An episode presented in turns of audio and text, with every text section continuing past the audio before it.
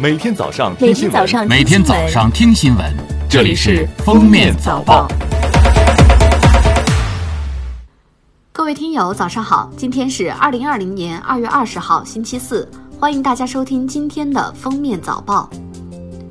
在十九号举行的国务院联防联控机制新闻发布会上，人社部就业促进司副司长宋鑫说。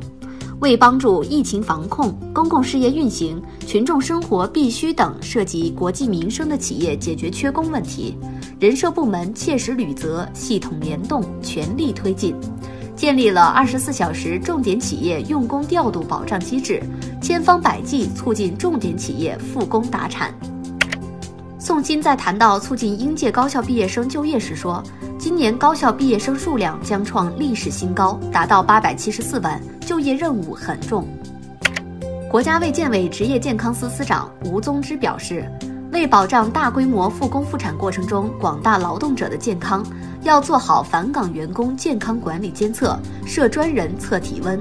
加强工作场所防控管理，错峰上班就餐，加强员工防护，掌握防控知识，佩戴口罩。疫情应对与处置责任措施落实到人，设置隔离观察区。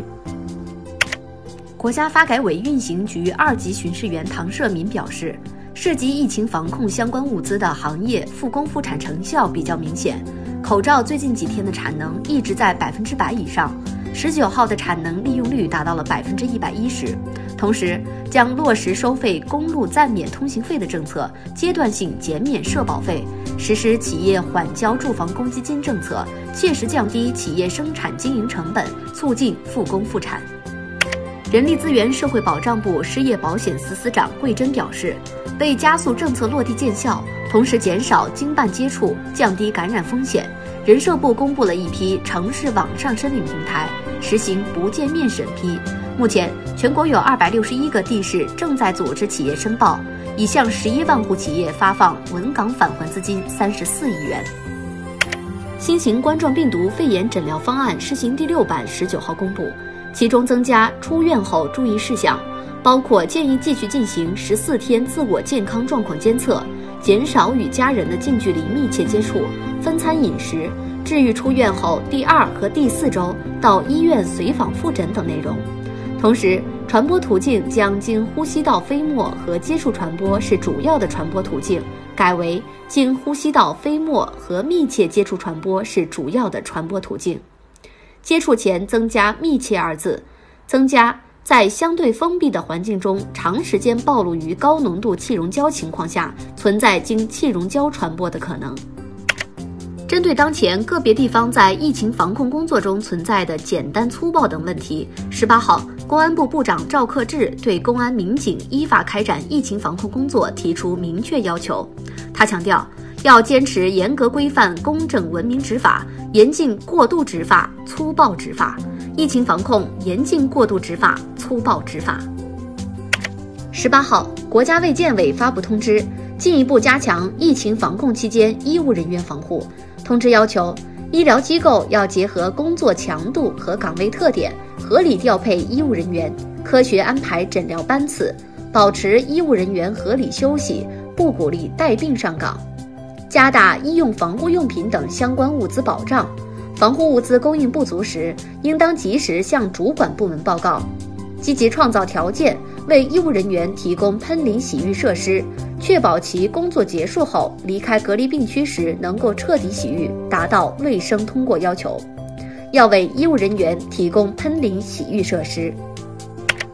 记者十九号从武汉市新冠肺炎疫情防控指挥部获悉，目前武汉已全面启用十二家方舱医院，全市方舱医院计划床位已超过两万张。据交通运输部消息。全国春运期间，铁路、道路、水路、民航共累计发送旅客十四点七六亿人次，比去年同期下降百分之五十点三。其中，铁路发送旅客两点一零亿人次，下降百分之四十七点三；道路发送旅客十二点一一亿人次，下降百分之五十点八；水路发送旅客一千六百八十九点一万人次，下降百分之五十八点六。民航发送旅客三千八百三十九万人次，下降百分之四十七点五。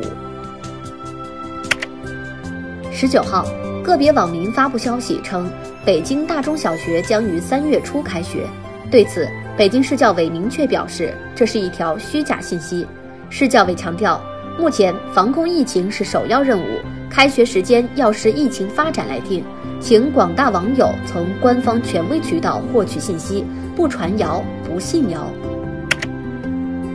世界卫生组织总干事谭德赛十八号说，除“钻石公主号”邮轮等某些特定情况。迄今还没有数据表明中国以外新型冠状病毒持续本地传播。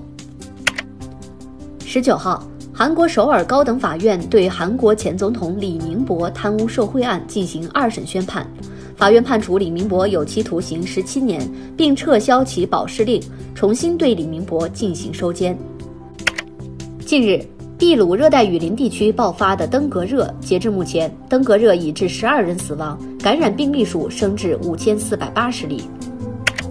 近日，大范围降雨天气极大缓解了澳大利亚东部沿海地区的林火灾情。新南威尔士州农村消防局表示，本次林火季开始以来，新南威尔士州全境的森林和草地火灾首次完全得到控制。